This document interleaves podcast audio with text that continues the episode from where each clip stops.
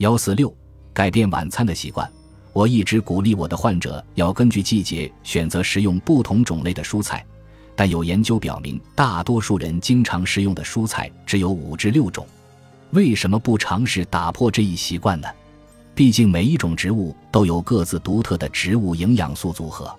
经常改变你食用的蔬菜种类，对肠道有益菌有利，让各色蔬菜轮流登场，也会让我们的用餐时间变得不那么单调。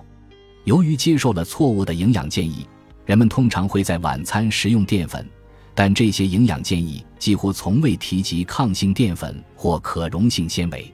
抗性淀粉是由糖分子构成的紧密连接的长链，你的消化酶几乎不可能将其分解吸收。这些不能被吸收的糖浆进入你的小肠深处，并成为肠道有益菌最喜欢的食物。肠道有益菌能够将这些糖转化成短链不饱和脂肪，为你和你的肠细胞提供能量。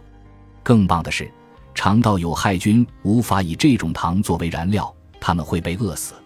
尽情享用甘薯、无精、欧洲萝卜、无精甘蓝及推荐食物清单上的其他食物吧，你的肠道有益菌会非常感谢你的。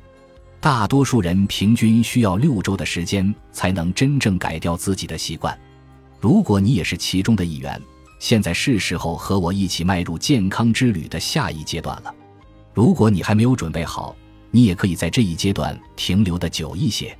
实际上，你也不一定非要进入下一阶段。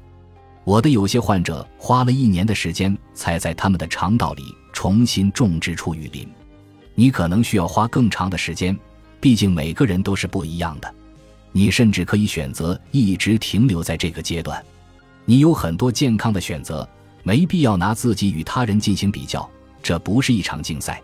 如果你已经达到了下列状态，就请进入下一章，我会在那里等着你。体重已经恢复正常，疼痛得到缓解或消失，脑雾消失，长期以来的肠道问题和自身免疫问题都得到了缓解。本集播放完毕，感谢您的收听。喜欢请订阅加关注，主页有更多精彩内容。